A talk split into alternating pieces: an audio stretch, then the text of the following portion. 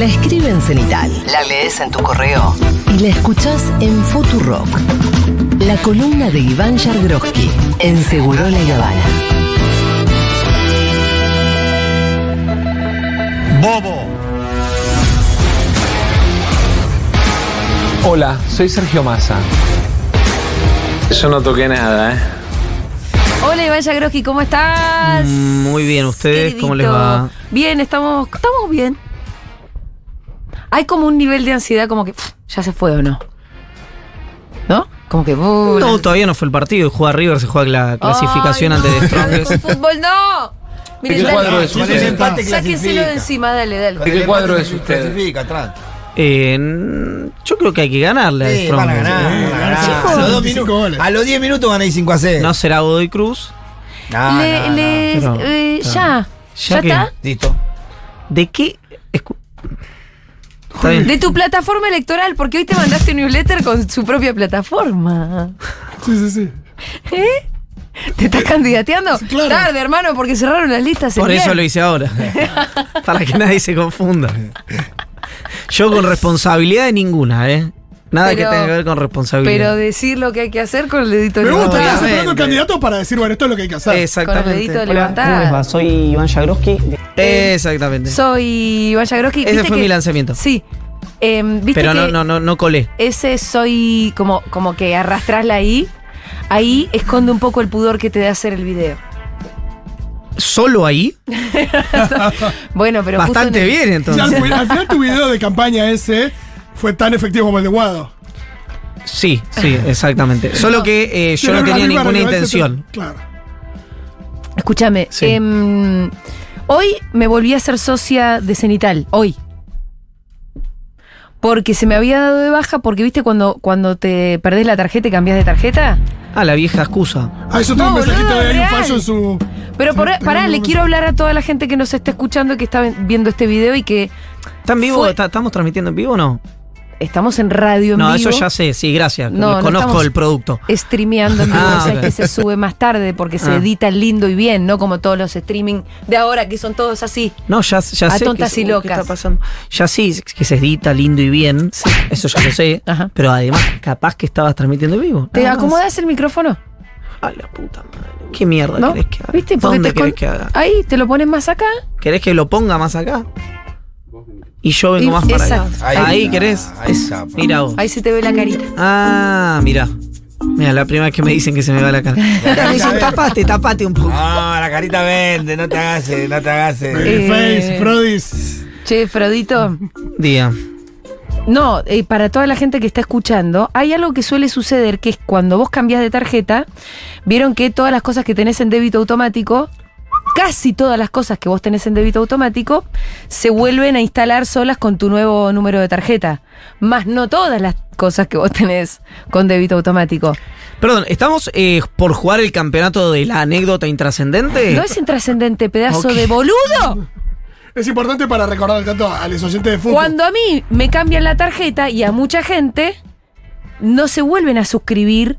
Quería, a- quería hostilizar nada más. Pero al pedo, porque Sí, es sí. lo más. De, de hecho, ¿qué es lo más importante que tenemos que transmitir? Que la gente se suscriba a nuestros medios Cenital barra Futurock porque sobrevi- sobrevivimos gracias a ellos. Hola. Y el futuro de nuestra existencia. Sí, pero no quería dejar de hacer el chiste, la verdad. Bueno, Y en segunda entonces yo que igual no me voy a a la tomar. extrema derecha. Ese es Eso mensaje secundario. Está bien. Cuando se te da de bajar la tarjeta, muchas veces falla el cobro de la suscripción siguiente. Y vos quedas meses sin volver a hacer el simple eh, trámite que yo hice con Cenital, que fue meter mi nuevo número de tarjeta. Ah, la de los 10 mil pesos mensuales fuiste vos. La verdad es que no, amigo. Ah, ok. La verdad es que no. Ok. Eh, pero, me, pero me volví a ser socia y he estado varios meses sin ser socia por la pereza que me daba volver a meter mi nuevo número de tarjeta. Y esto es algo que todo el mundo del otro lado debería saber. ¿Te, eh, te falló el cobro a tu suscripción a Cenital o a Futurock porque te cambiaron de tarjeta? Bueno, volvé a meter el dedito con el dedito de índice, vos haces el simple trámite. Ok. Perfecto, no voy a hacer ningún chiste. de a nada. Iván. Vos hacés tus chistecitos mientras yo hago el trabajo sucio, ¿no? Che, ahora Sí, tenemos que gusta. hacer toda la pantomima de que esto está empezando para YouTube, ¿no? No, que empiece desde, desde antes que yo decía que se hagan Ah, socios. muy bien, sí, Sí, me parece de lo más Uy, importante. está re caliente. ¿Qué pasó hoy? no, porque vos justo me haces un chiste cuando yo estoy diciendo boludo. Ah, ya toqué un nervio. Me parece que le toqué un nervio. Pero voy, yo a, digo, voy a profundizar voy- ahí hoy. Pero que esto es así. Yo hoy me, me hice socia de cenital otra vez, Iván Bla. Y vos te tiro un centrazo y vos la tirás para afuera. Pero es que. Es para calentarse. Escúchame, para, ¿te puedo decir una cosa? Sí. Entre la posibilidad de em, sostener económicamente un medio de manera orgánica Sí. Y hacer un chiste, siempre voy a elegir la posibilidad de hacer un chiste. Cuando te fundas, te jodés. Pero ¿quién Yo me quita? seguir- yo voy a seguir construyendo tiki tiki tiki como una arañita Sí, este mediecito. perfecto. Me parece bien. Me Me parece encanta que ellos hablan de sus medios, ¿viste, Pitu? Ellos son eh, empresarios mediáticos. Claro, claro, Adán. son Adán y Vila. Sí. ¿Te acordás que una vez le, eh, le dije a Julia eh, que no sé qué dijo de los empresarios? Y dije, vos sos empresaria. Y se quedó así, me dijo, Los empresarios son todos unos garcas. ¿Vos sos empresaria? Ah, bueno. No, no, los pymes no lo somos. "Eh, hay mucho pyme que sí. Viste que yo tengo un tema con, con que el tamaño importa, pero respecto a las, a las compañías, Sí. bueno, ya lo he dicho varias veces. Hay como una cosa en Argentina con que si sos pyme, sos chiquitito y tenés algunos empleaditos, está bien. Y si sos una multinacional o sos una empresa argentina que escaló a nivel global, está mal. No, por lo general O- son más garca que si sos pyme, por lo general, pero no La necesariamente. verdad que no. Por la algún motivo no. la calidad moral de los dueños va bajando a medida que crecen las acciones. Falso. Anda a defender a tus Mira, te voy a decir, no sé qué es Werstein y además Es voy a pensar, Ese por ahí. o sea, no sé qué es Werstein y voy a pensar que, eh, no, no, no porque alguien se lo puede tomar en serio y no lo voy a decir.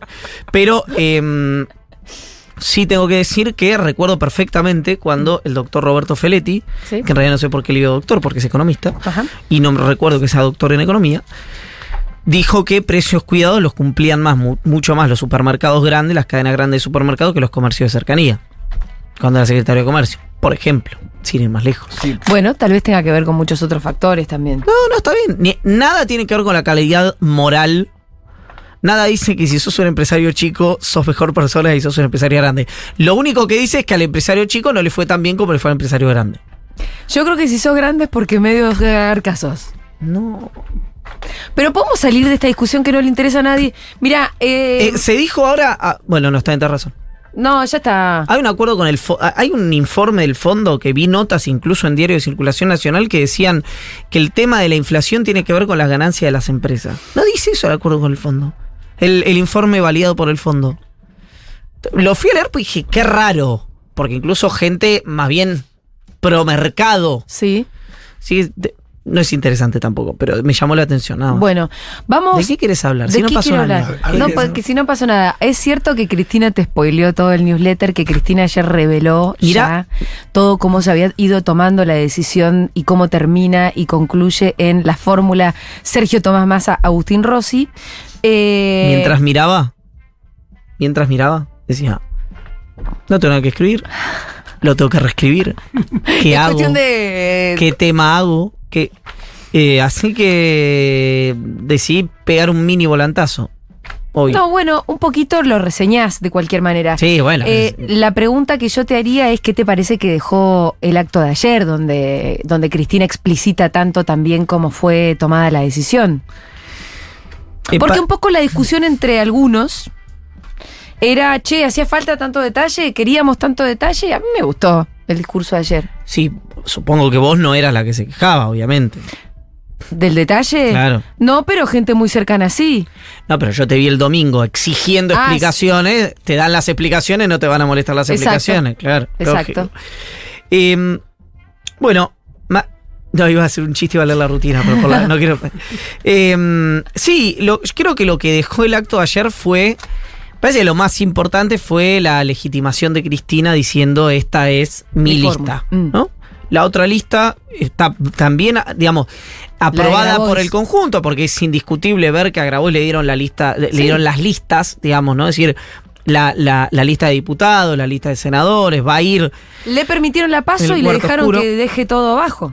Exactamente, eh, con lo cual hay evidentemente un acuerdo político, un acuerdo político que tiene dos eh, lecturas posibles para mí. La primera, que Grabois tenía la em, legitimidad, si conseguía los avales y los consiguió, de competir como hubiera podido competir cualquier otra persona, eh, que evidentemente genera menos resistencia a Grabois por un tema de competencia electoral de la que genera Scioli y el albertismo, porque lo que había ahí hay un problema político y personal con el dispositivo del presidente, y que Grabois probablemente oficie de eh, contención de fuga a mucha gente que está descontenta con la elección de masa o descontenta con el rumbo que está tomando el eh, Unión por la Patria.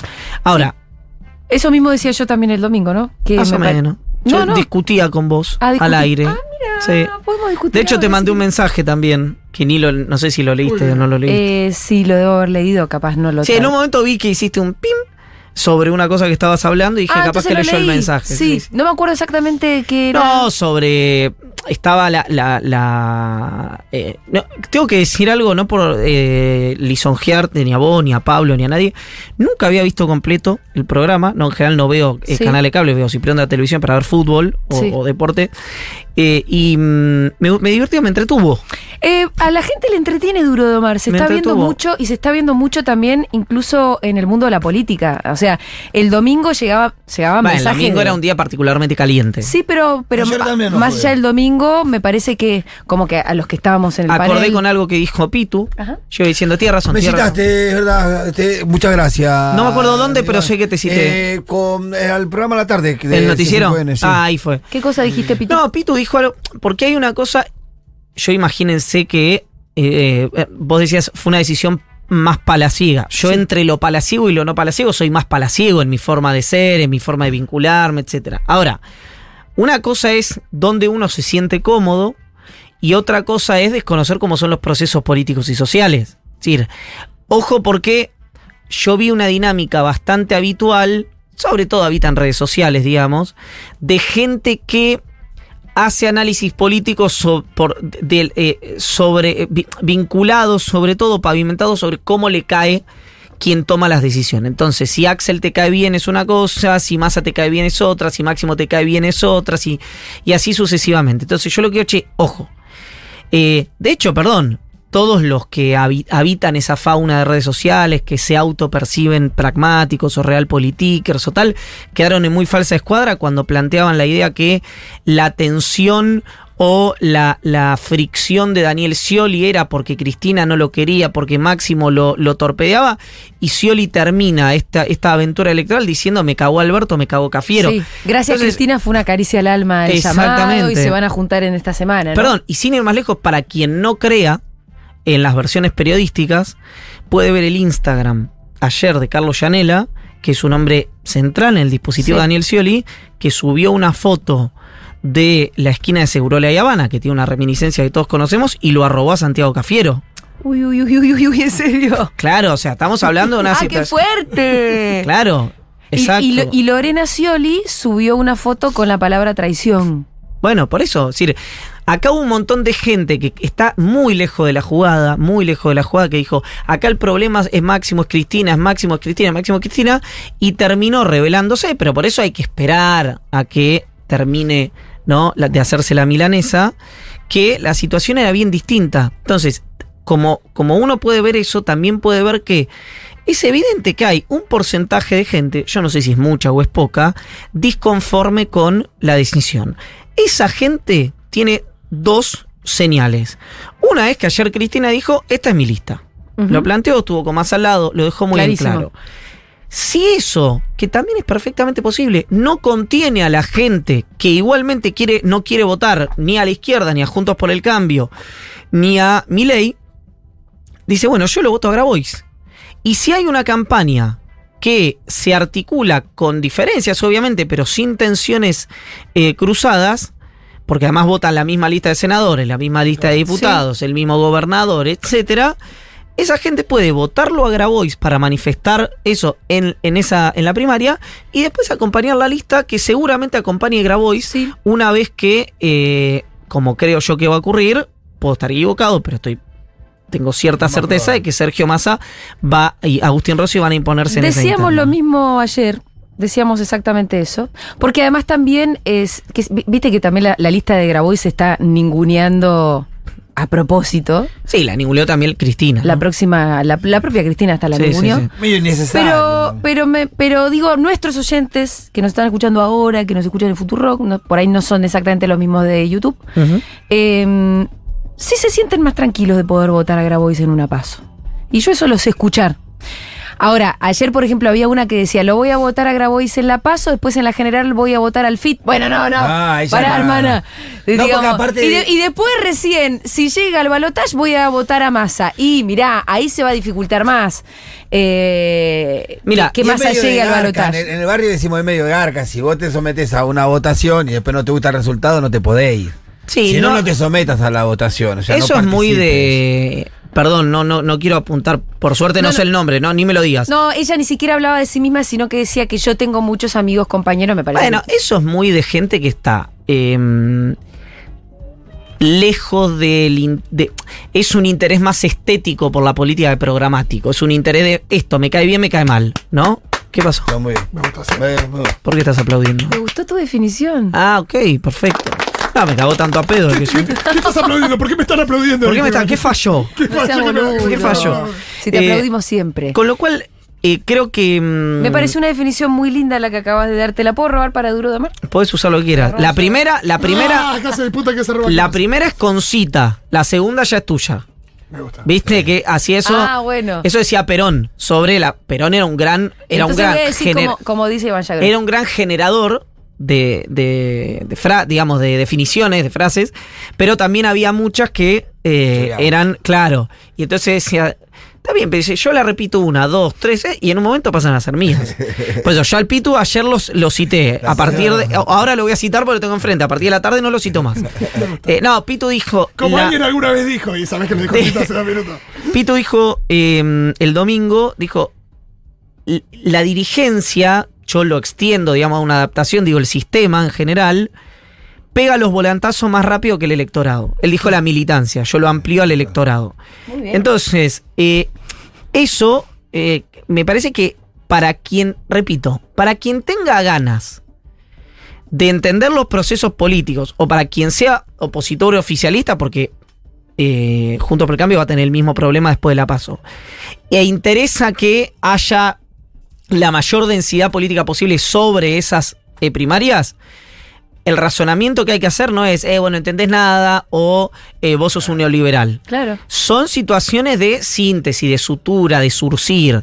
Para mí, la explicación que daba, de- que daba Pitu, además por un conocimiento vivencial, es algo que sintetiza, me parece, la idea de las primeras horas, las primeras semanas. También creo Por eso me pareció muy bien que Cristina ayer se haga cargo de una explicación que además dijo es para la militancia, sobre todo para la gente, eh, de, de todo lo que había pasado. Por esto que dice Pitu, que la verdad que muchos quedamos muy desconcertados el viernes a la noche. El desconcierto era total. Bueno, la dirigencia supo suturar con todo ese nivel de rosca y no sé qué, pero de- como que de abajo la vimos muy de afuera. A mí lo que me hace pensar que esta jugada no fue eh, fortuita, no fue resuelta en la última curva, en el sprint final, sino que fue eh, una ingeniería articulada por Cristina y por Massa, ¿Sí? es, pero ahora argumento el motivo, digo, Ajá. es la información que tengo yo, que es que el plan A era más aguado para Cristina, y la explicación que Cristina da en el acto del lunes. Porque si el plan A efectivamente era más aguado, la explicación del lunes es una explicación eh, que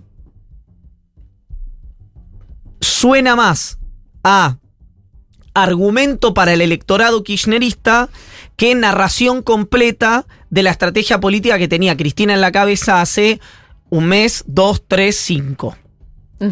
¿Por qué? Porque si eh, el, justamente esa era la idea original, se termina con la idea original.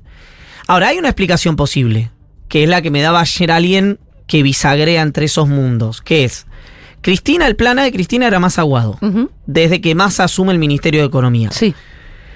Conforme pasan los meses y por la inestabilidad y los vaivenes de la economía, el número inflacionario, Cristina empieza a dudar no de Massa, sino de que el plan electoral de Massa fuera un plan ganador. Sí. Y entonces se empieza a generar la alternativa Guado, Guado ante arriba. la negativa de Kisilov. Y después se suscitan los eventos de las últimas 10 horas, que son los que eh, contábamos en el newsletter. Que en el medio entorpece la insistencia de la paso con Scioli por parte de Exactamente. sobre todo, ¿no? Exactamente. Evidentemente los gobernadores querían unidad, no importaba detrás de quién. Pero la sensación queda es que Kicillof hizo bien en resistir la idea de ser candidato, porque perfectamente le podría haber pasado lo que le pasó a De Pedro. Por más que Kisilov tenga otro volumen político, sea el gobernador más importante de la Argentina, tenga una relación de más recorrido a la hora de ir a elecciones, etcétera, Medía más etcétera, etcétera. encuestas. Medía Tres más. puntos más, tampoco tanto, pero tres puntos. Entonces, eh, a, a mí la incógnita todavía eh, no la tengo resuelta. ¿Qué es cuál? Que es si fue efectivamente un- una Ah. presión final o si fue una estrategia surcida con eh, anterioridad por Massa y por Cristina.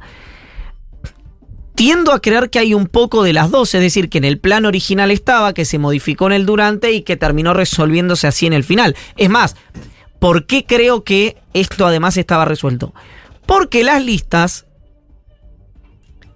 de diputados, de ese- excepto la modificación de los, de los números, digamos, De y de van nombres y demás, estuvo resuelta con anterioridad Mm. no se resolvió en las últimas 24 horas.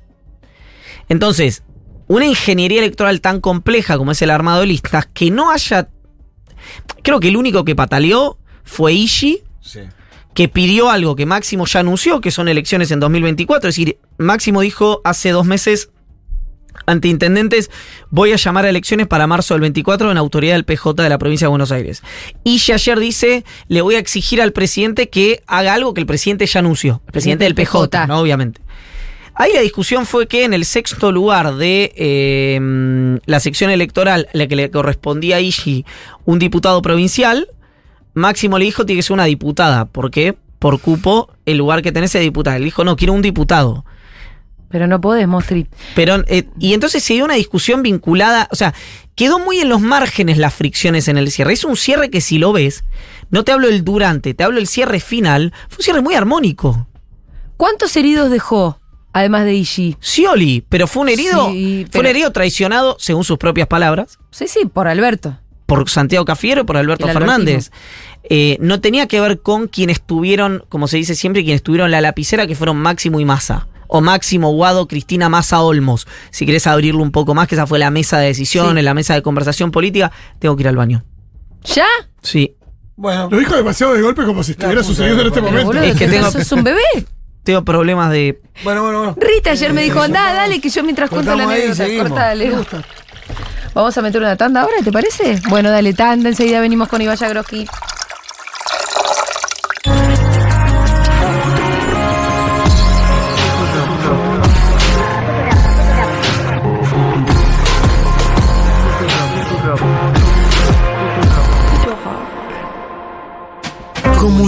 Futurock. Además de pelotudo, boluda, imbécil, tenemos ganas de otro tipo de insultos. Por eso, largamos la convocatoria y llegaron estos. A ver cómo insulta a la comunidad. Hola, soy Abril. Sos el mes pasado. Mi número de socia es 12.225 y mi puteada favorita es La Concha de Jesús. Es bárbaro. Es bárbaro cuando se te escapa enfrente de algún católico, alguien así bien conservador, se siente muy bien. No quiero ser aguafiestas, pero he conocido católicos copados, ¿eh? Como Grabois. Y acá en Córdoba eh, yo vine y te decían, qué hijo de la yugullera que sos. Ese es hermoso. Me encantó no entender. Acá en Corrientes insultamos diciendo Añamembí, que significa hijo del diablo. Parece marca de, de, de membrillo. Cada cual agravia como puede y quiere. Comunidad Futurock. Una voz que cuando se enoja es creativa. Mm, algunos fueron medios básicos, ¿eh? Tampoco le festejemos a la comunidad todo porque ponen una guitita por mes. Digamos, algo de, de dignidad. Gracias, Gaby. En AUSA no paramos de hacer. Concretamos más de 40 horas en la ciudad para hacer tu vida más fácil. Obras necesarias como Paseo del Bajo, los viaductos Mitre, Tigre y San Martín y los 29 pasos bajo nivel. Obras que también reducen los niveles de contaminación ambiental por la disminución de los tiempos de tránsito. Rediseñamos la movilidad para hacer tu vida más fácil. AUSA, autopistas urbanas, transitando el futuro. Él pesó 3 kilos 100. Ella nació de madrugada.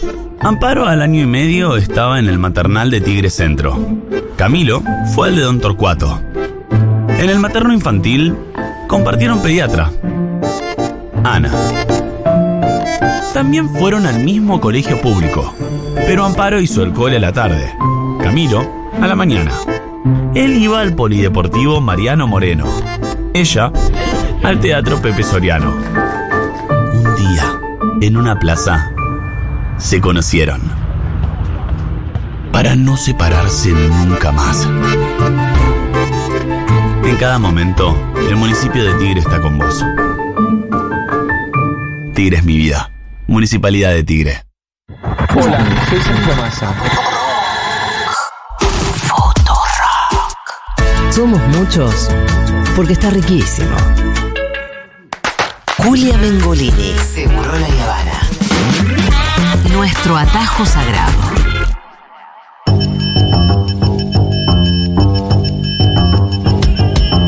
Hola, ¿cómo les va? Soy Iván Jagroski.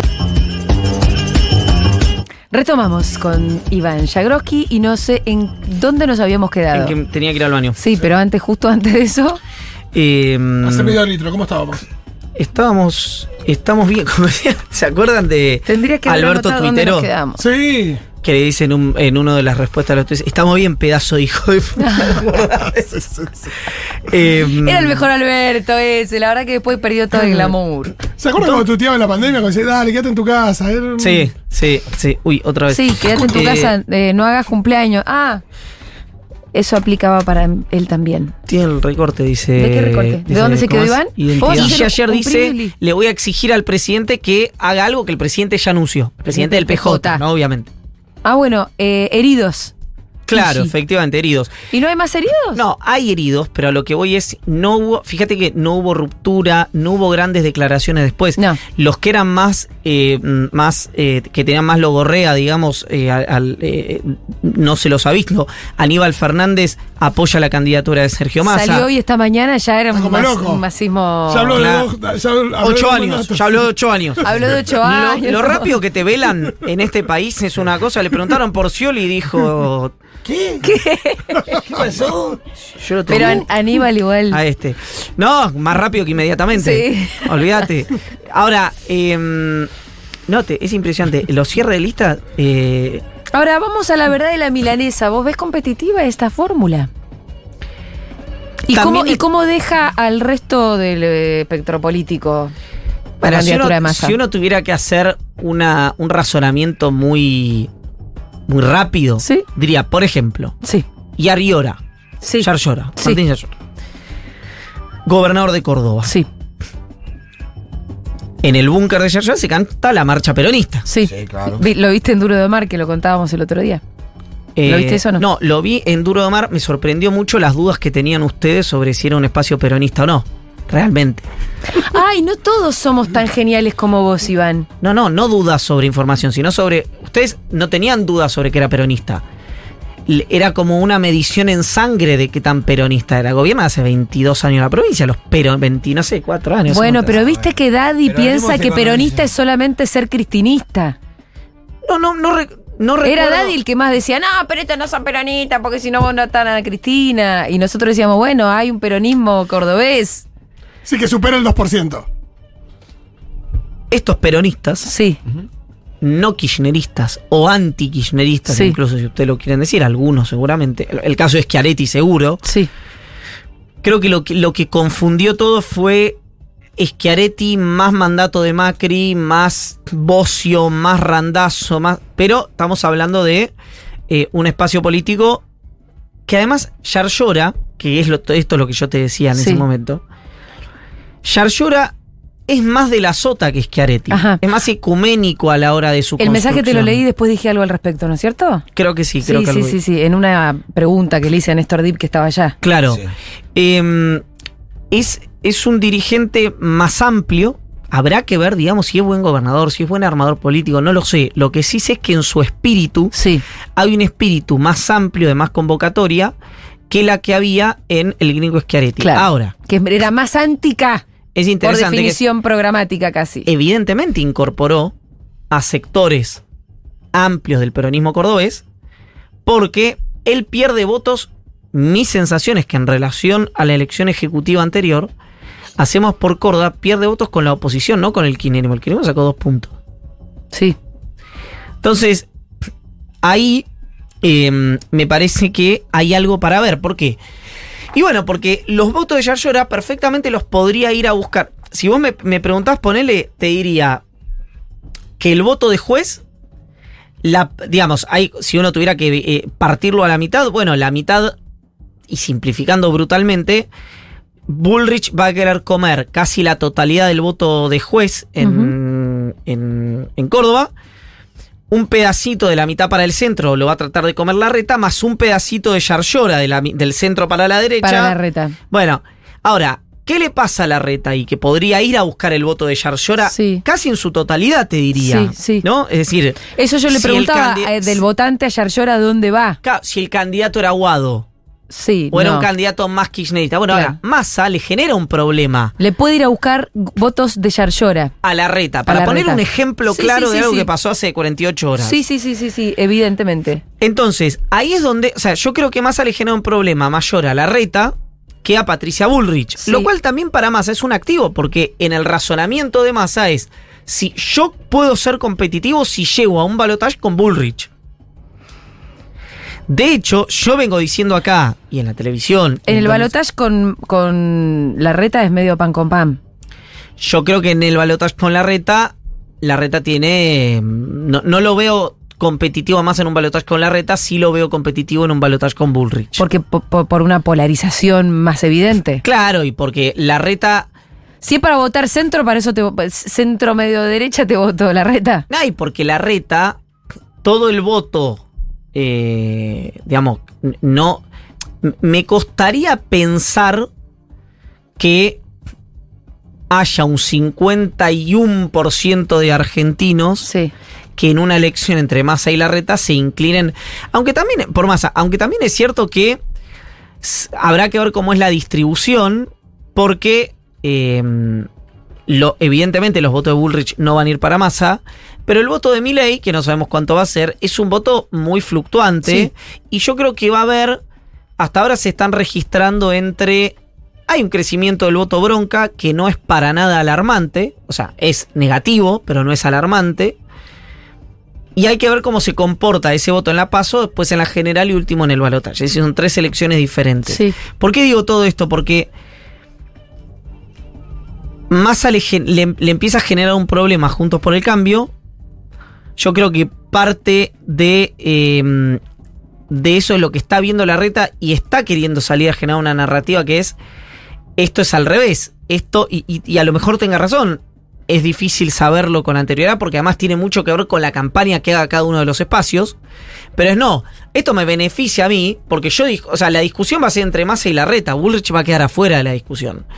¿Por qué supongo que intuye eso la reta? Bueno, porque además de, de tener algunas vinculaciones desde el punto de vista de su idea de país, yo creo que cada vez o, o- o menos en la coyuntura de masa, por ahí estructural, y en la coyuntura de la reta. Es decir, los dos están como un pasito más corrido eh, hacia sus rígidos de lo que estarían si estuvieran liberados. Eh, pero que Massa no quiere eso. Me imagino yo. Massa dice, somos amigos, tenemos una relación excelente, todo lo que vos quieras, pero yo quiero competir con Bullrich, no con vos. Y acá no hay... No por amistad, sino por conveniencia, plano, claro. Entonces, eh, me parece que ahí es donde genera una dificultad, Massa le genera una dificultad juntos por el cambio. Sí. Y hablando de las campañas que deberían hacer, porque uno ya, ya nos empezó a escuchar la idea de que, que, bueno, que si uno mira la lista de, de Unión por la Patria, tenés al ministro de Economía, al jefe de gabinete, tenés al gobernador actual de la provincia de Buenos Aires, tenés al ministro del Interior, y la idea de, bueno, son los artífices de la situación actual de nuestro país, ¿no? Eso básicamente es lo que te dicen. Eh, ¿cómo, ¿Cómo luchas contra eso? ¿Cuál, se- ¿Cuál debería ser la narrativa? Bueno, Iván tiene su programa.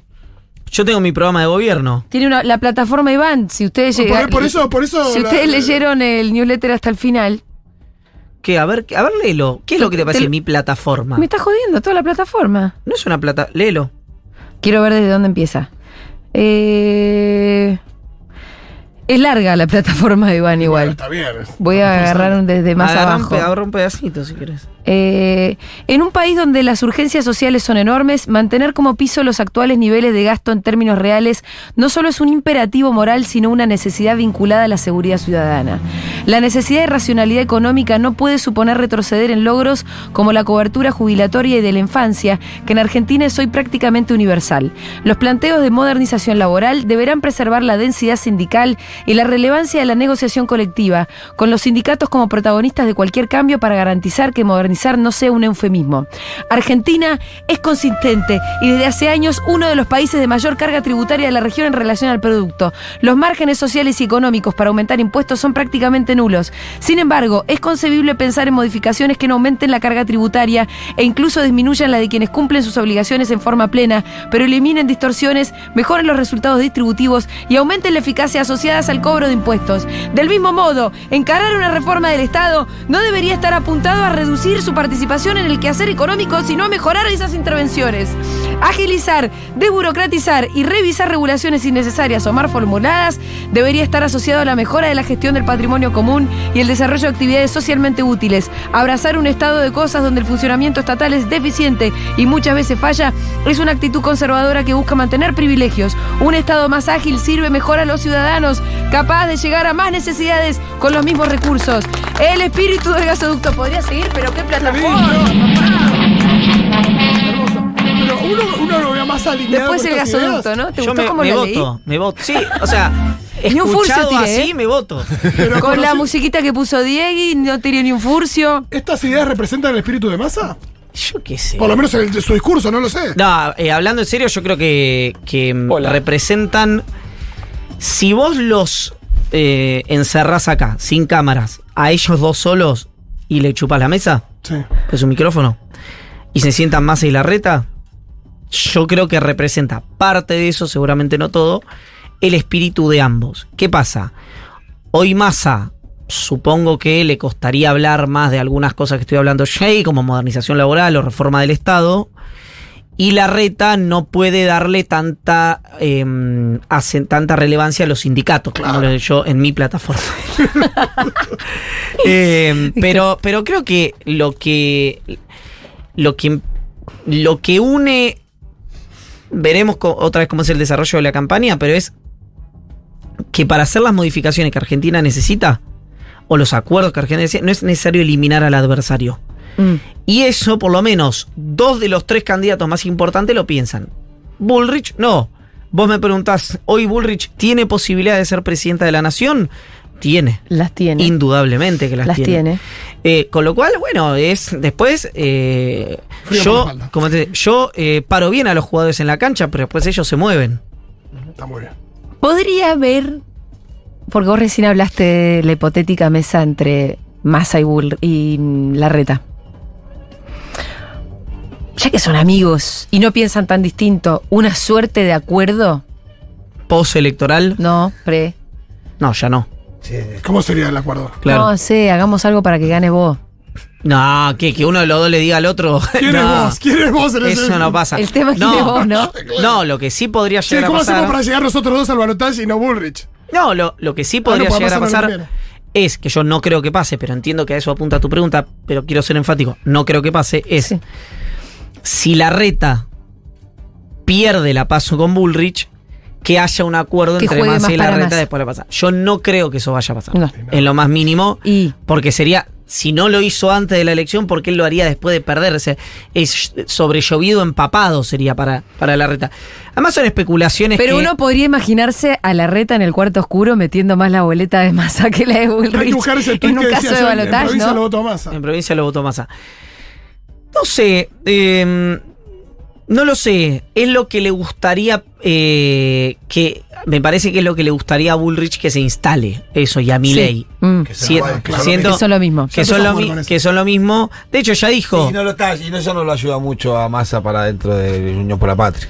Por eso, eh, pero es lo que dijo, pasa que Massa no va a tener a alguien adentro del espacio que le diga, a lo mejor Grabois, pero no sé si va a ir por ahí el disco, que le diga es lo mismo que la reta. Sí. Bullrich yo creo que va a aprovechar la relación de, Bull, de la reta con Massa para decirle lo mismo que Massa.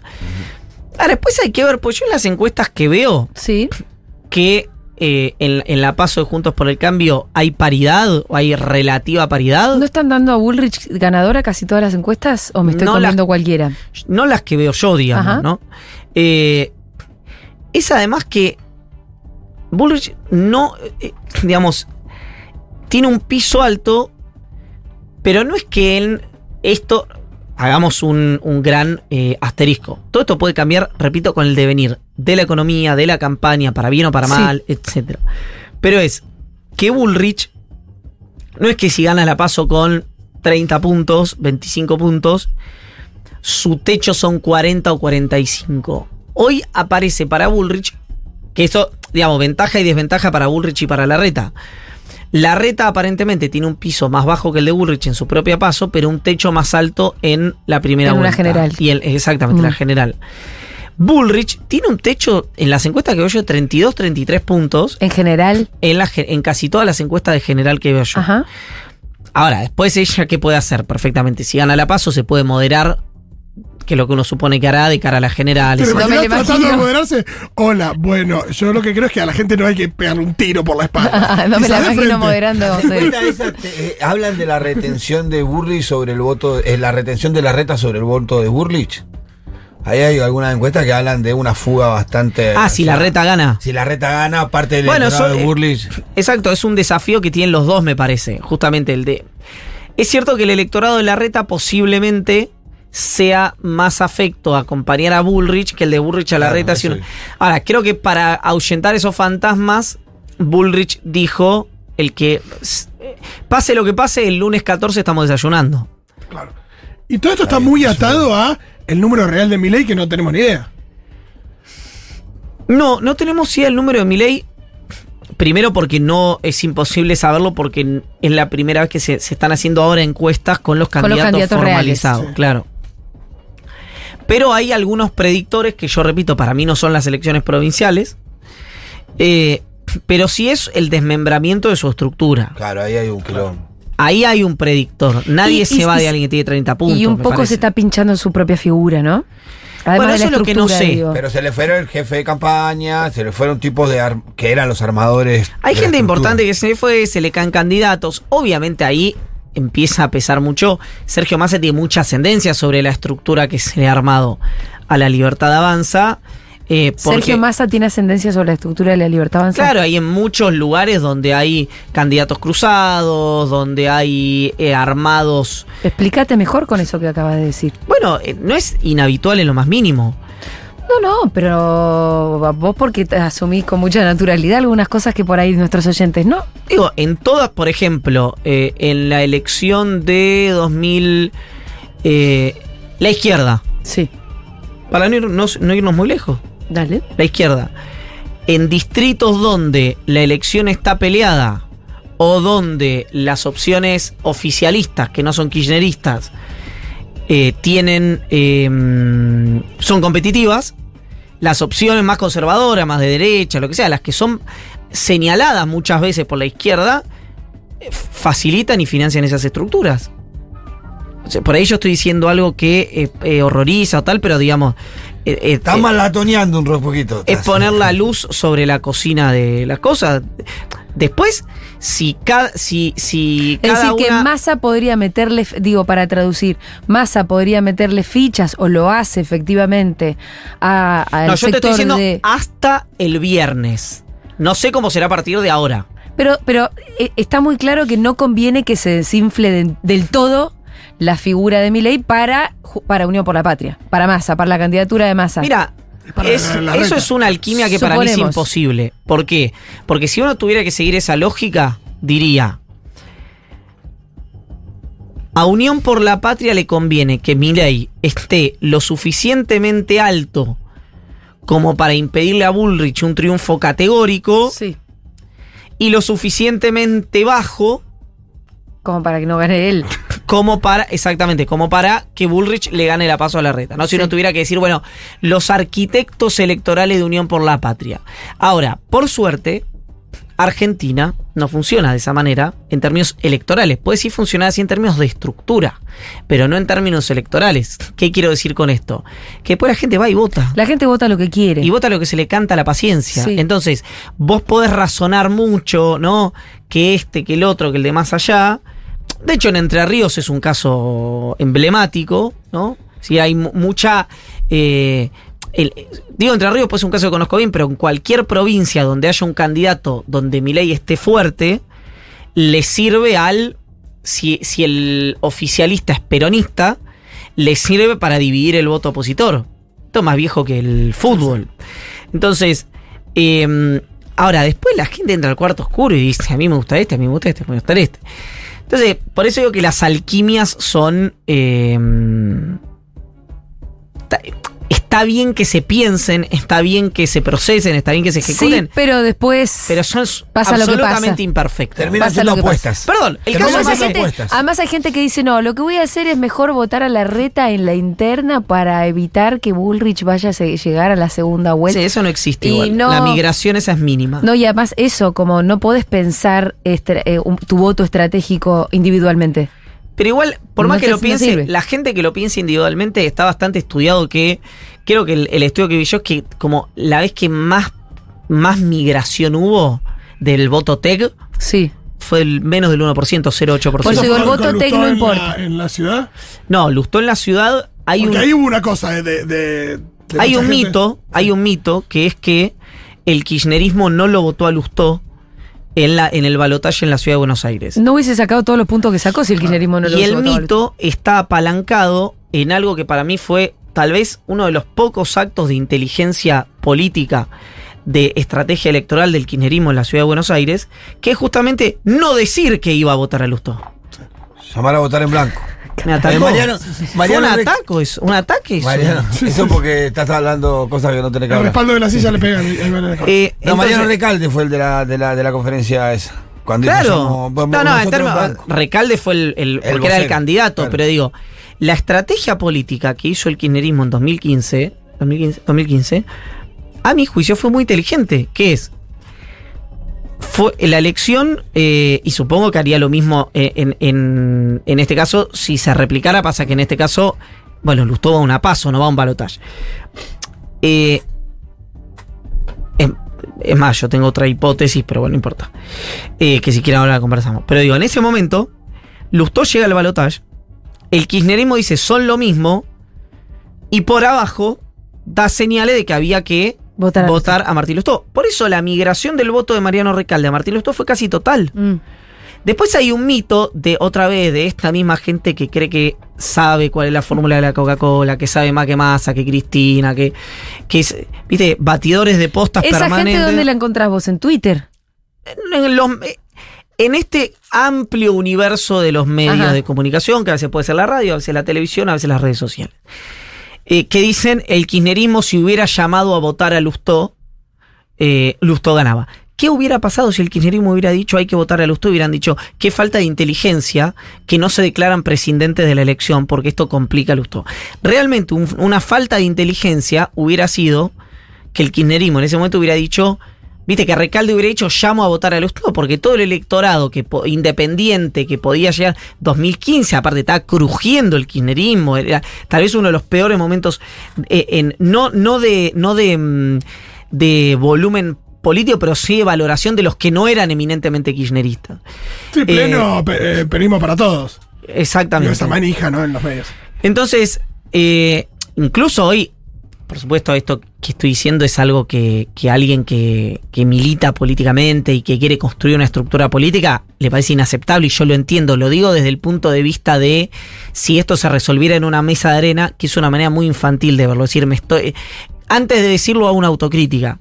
Pero si el kirchnerismo dice, presenta una opción eh, presentaba una opción marginal, no competitiva, era una señal. Estamos hablando del nivel nacional ahora. No, Ciudad de Buenos Aires.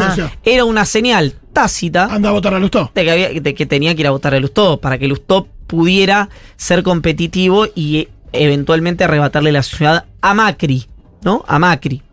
Eh, pero bueno, todas estas cosas forman parte de la discusión y del folclore y me parece que son, son, son pertinentes. ¿Tenemos son un ratito más? Yo tengo, sí, tengo hasta las 3 menos 5, 3 Bueno, menos 10. eh, mm, escuchá. Cuchá, como dice el rayo McQueen. También te dedicas un buen rato a tratar de reseñar un perfil de masa, cosa que no es tan fácil, ¿no? No es que no es una persona que tenga las facciones muy definidas, que digamos. Masa. Entonces, masa, digo, tu perfil consiste mucho más en eh, hablar de los vínculos que tiene masa y. Ah, ¿le traen el almuerzo? Pero no puede almorzar en un video. No, ¿qué hace Fede? Fede, almuerza después el señor. ¿Te parece que ¿Pero ¿Te almuerce? parece? O sea, pensemos juntos. Pensemos juntos. Fede. Móstrate. Primero, qué amable de tu parte, porque a mí el almuerzo eso. Fede no me lo trae al estudio jamás. Y esa media milanesa quiere decir que Fede resignó media milanesa. Sí, No. hay media milanesa que es de Fede. Pedimos. Y yo tengo un hambre, loco, y a mí no me tuvieron en cuenta la milanesa. Pedim- No, lo que digo, ¿vos, vos pensás que esto es una buena idea? No va a hablar. Cuando te escuché te ibas a quedar. Dije, bueno, va a tener hambre. Mm. Se alimente y Pero no, funcione mejor la cabeza. Eso es cierto, que ¿no? sos, buen amigo. Desayuné muy, muy temprano. Sos buen tipo. te- te- Siete de la a mí mañana. no me parece que él tenga que almorzar en, el, en vivo, en el video. Mal. Queda mal en radio y mucho peor en un video. Yo ese cinco Sobre todo cuando nosotros tres nos quedamos mirando cómo se come la milanesa. Mm, Rica. Llévalo, Fede, ¿qué va a hacer? Mirta hizo un, un éxito con esto y a mí no entre me la ida al baño de, entre la ida al baño de entre la ida al baño de Iván, prolijo, en la entrada del director de la radio tipo mozo trayéndole el almuerzo o sea, esto es un quilombo. a los sanguchitos, a la pizza. ¿Decís que prendamos el aire porque tenemos calor? ¿Estamos transpirados? ¿Se te ve transpirado a vos? ¿Estoy transpirado? Yo no lo veo No transpirado. estoy transpirado, ¿eh? Debe ser que hace dos, tres días que no me baño, ah, ¿no? por los equipos que están recalentando. Bueno. Ah, ¿Te imaginas a la Mirá cúpula de los C5N equipitos. o de alguna radio importante bajándole ahí Llevándole. la linterna pa se me prendió la luz. Ahí está. Uh, esto es un lío Vamos a hablar del perfil de masa que, como bien te decía yo, retomando, no es que tiene así como una cosa súper definida. Hola. Justamente creo que la- lo que define a masa es la indefinición.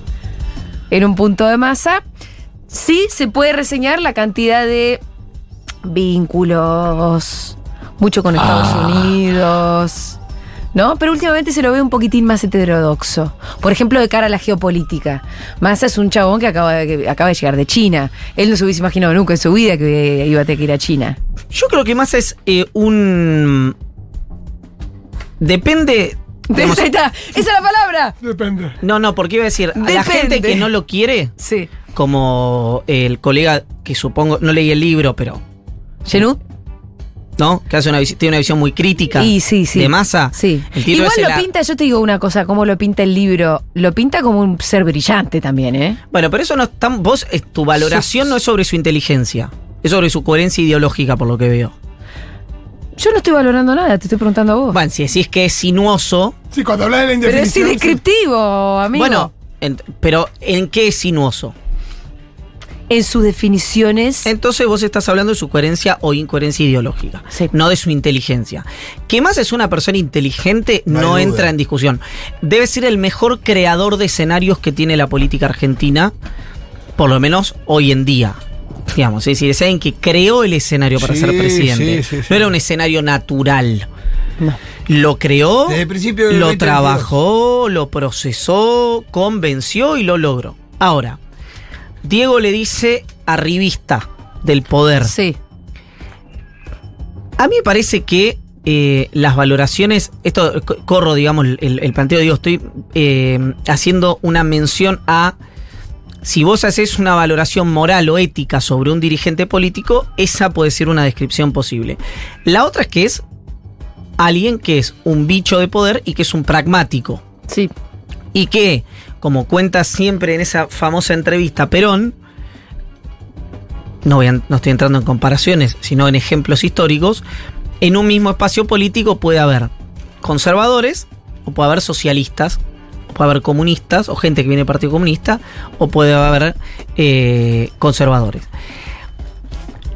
Dentro de ese universo que es muy heterogéneo ideológicamente, se imponen no los que son más eh, puros ideológicamente, sino los que son más, son más hábiles políticamente. Por lo menos en esta etapa de la Argentina, hasta hace algunos años no. Pero si nos fijamos que en 2015 fue Scioli, en 2019 fue Alberto y en 2023 es Massa, es que evidentemente esa pureza ideológica a la hora de eh, la consolidación de un dispositivo interno no sirve para ir a buscar una elección a nivel nacional. Porque yo lo, no sé si lo decía o no lo decía en realidad, pero te digo lo que pienso. Yo creo que analizar a Cristina con el ese lente hoy en 2023 es injusto. Porque hace años que viene sufriendo una, una demolición atrás de otra. Ahora, en 2019 y en 2015 no me parecía injusto analizarlo de esa manera. Es decir, y en 2013. Es decir, los candidatos siempre tienen un perfil no kirchnerista. Insaurralde en 2013, no el Insaurralde que es socio político de Máximo hoy. El Insaurralde del 2013 era parecido a Massa. Era un no kirchnerista encabezando la lista. Scioli, bueno, huelga decir lo que era. Cristina en 2017. Alberto era, digamos, su gran activo es que había sido anticristina. Claro. Y el y Massa en este momento. Excluyo la elección de 2021, estoy hablando siempre de provincia de Buenos Aires, a Tolosa Paz, porque no fue elegida por Cristina. Estoy hablando de los que fueron elegidos por Cristina o validados por Cristina en una fórmula, como, porque si ustedes recuerdan, el compañero de fórmula de Enel Scioli era Carlos Zanini. Sí, bueno, y, y encima la que fue Cristina fue sola. Claro, sí, No sí, sí. que fue exactamente. sola, o sea, no fue ella. consenso. Fue a disputar la interna. claro, que fue ahí es donde ella dice, eh, yo conduzco. De hecho, para mí la noticia de, de esto es eh, la vigencia electoral que tiene el kirchnerismo. Para mí es al revés, yo lo pienso A al revés. pesar de todo. Claro, yo lo pongo... A pesar de los años, del desgaste, del bombardeo. de- Déjame decir... o- o- A pesar de la bomba, de los los compañeros. ¿Me dejas? Sí. Bueno, vos no- vos no despertás la fibra peroncha, papi. Salí así, Digo, qué sé yo. 2000. eh, estamos hablando de un espacio político que tiene la centralidad hace 20 años, 2003. Sí, wow. Decir, son 20 años donde tiene la conducción o total o, mayoritaria del peronismo, donde desde 2009, 2010 hay un, eh, un, un- intento de deteriorar la imagen de Cristina Kirchner y del kirchnerismo de manera permanente, que a partir del año 2013 eso se agudiza, se vuelve histórico en el año 2015 y durante el gobierno de Macri. Obviamente se ameseta durante el gobierno de Alberto Fernández, desde el punto de vista judicial, de denuncias, pero no desde el punto de vista político. Y vuelve a tomar, eh, en- eh, previo al año electoral, vuelve a tomar relevancia con la condena de Cristina. Con todo eso, el kirchnerismo sigue siendo el accionista mayoritario Sí. hoy del, de este peronismo. Igualmente, o con la hegemonía menguada. No, no, por supuesto. Claro, esto es lo que- pero Ya, lo que quiero decir sí. es, para mí la noticia Es la vigencia. no es la hegemonía menguada, sino la vigencia. Sí. Es decir, si vos pusieras a cualquier otro dirigente político con la... ya está retirado. Ca- cambia a Cristina por cualquier dirigente político de la Está en la Argentina. casa, está en la casa. Está en la casa. Sí, sí. Está en la casa hace mucho tiempo. Entonces, a mí eso me llama la atención, me sorprende. No sé si es por un activo de Cristina y del kirchnerismo, si es un pasivo del resto de la dirigencia política o si es un conjunto de ambas cosas. No sé si fue el devenir de la charla o. ¿Nos tenemos que ir? ¿Me tengo que ir a Medio que nos tenemos que ir. Bien, mejor, mejor. Pero la definición sobre quién es masa me la debes. Bueno, la podés leer en el newsletter de Cenital. Bueno, lo que te decía yo, la única definición que vos tenés es a partir de sus relaciones. Hay que cambiarle la silla. che, Pero le dijimos si le poníamos la Eh, campera. y pero no me queda quiso. fea la campera. Ah, sí. Hay que cambiarle la silla, Iván. Eh, Ah, o, o, o- arreglar el- medio- o arreglar tu relación con la cabecera. O cambiar a Iván- que cambiar a Iván por otra dar un persona que no tortazo. No, estoy medio así. ¿no? Estoy medio. ta- re natural la pose. La definición que vos tenés sobre masa es solamente respecto de sus vínculos. Es amigo de tal, es amigo de tal, es amigo de tal, es amigo de tal. No tenés otra.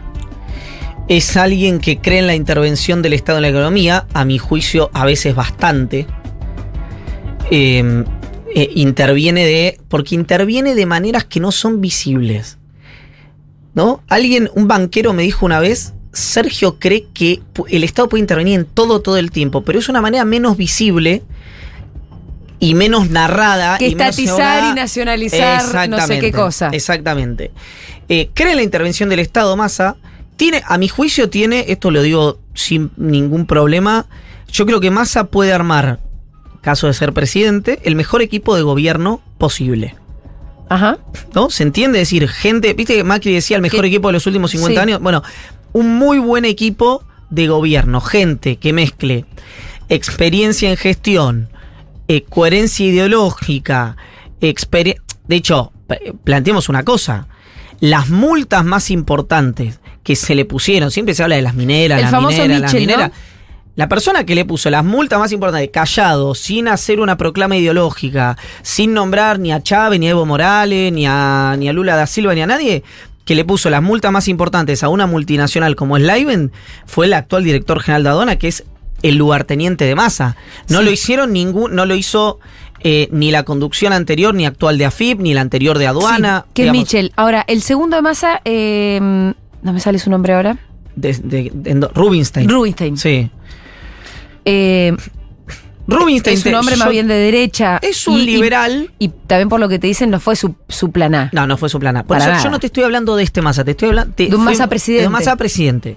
No ¿Vos decís que un Massa Massa. presidente podría llegar a traer un Emanuel Álvarez Agis? Yo creo que un Massa presidente podría tener a un Agis, podría tener un- incluso a un Peirano, podría tener con más presencia a eh, un equipo, a, a una Marina del Polleto. Te hablo, siempre estamos hablando de economía, ¿no? Podemos estar hablando de Gabriel Delgado, eh, de un montón. A gente a- que, que hoy está en el universo kirchnerista, que yo creo que es muy valiosa, en el caso, ya lo he dicho varias veces, Nicolás Evela, eh, gente del universo Axel Kisilov, con el cual Massa tiene una relación de conversación permanente. Digo, eh, tiene menos. Massa podría convocar, sin que cruja su propia identidad, a un. eh, a un redrado, no, estoy- no hablo de redrado, hablo de redrado símbolo, no creo ya redrado porque fue Una muy sinuoso. de- Una especie de redrado y una especie Y de Kisilov. Ajá. Sin que en distintos lugares, Sí, con una con respuesta como la de distintas herramientas. Como una respuesta como la de Kirchner. Estaba ¿Qué querés que pensando en ponga el eso. Franco Kunker?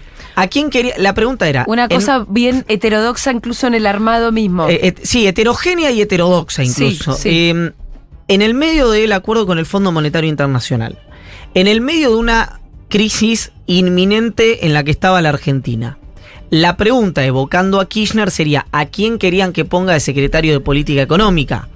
sí, sí, sí. No, a Al Fernanda. Vallejo.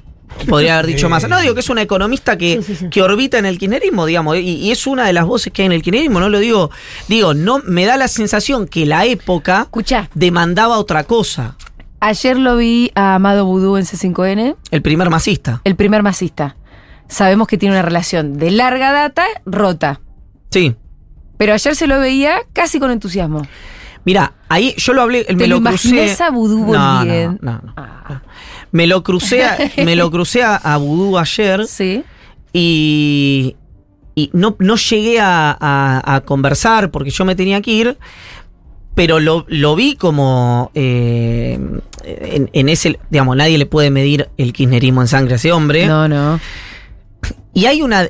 Ahí te das cuenta cómo la discusión no es económica, sino que es política. Porque Vudú está en sobe- soberan. ¿Cómo se diga? So- soberanos, soberanas. so- tiene una X, no sé cómo se dice, Julia. ¿Qué cosa es Soberanex? El espacio político donde está ah, Vudú. Ah, Libre y soberano, ¿no? No. No, soberano. Soberano. Soberano. Porque ex Milian, ex guion bajo. no se dice la X. Sobranes. cómo se dice? Sobranes. Soberanes, puede decir soberanos también. Bueno, pones una X.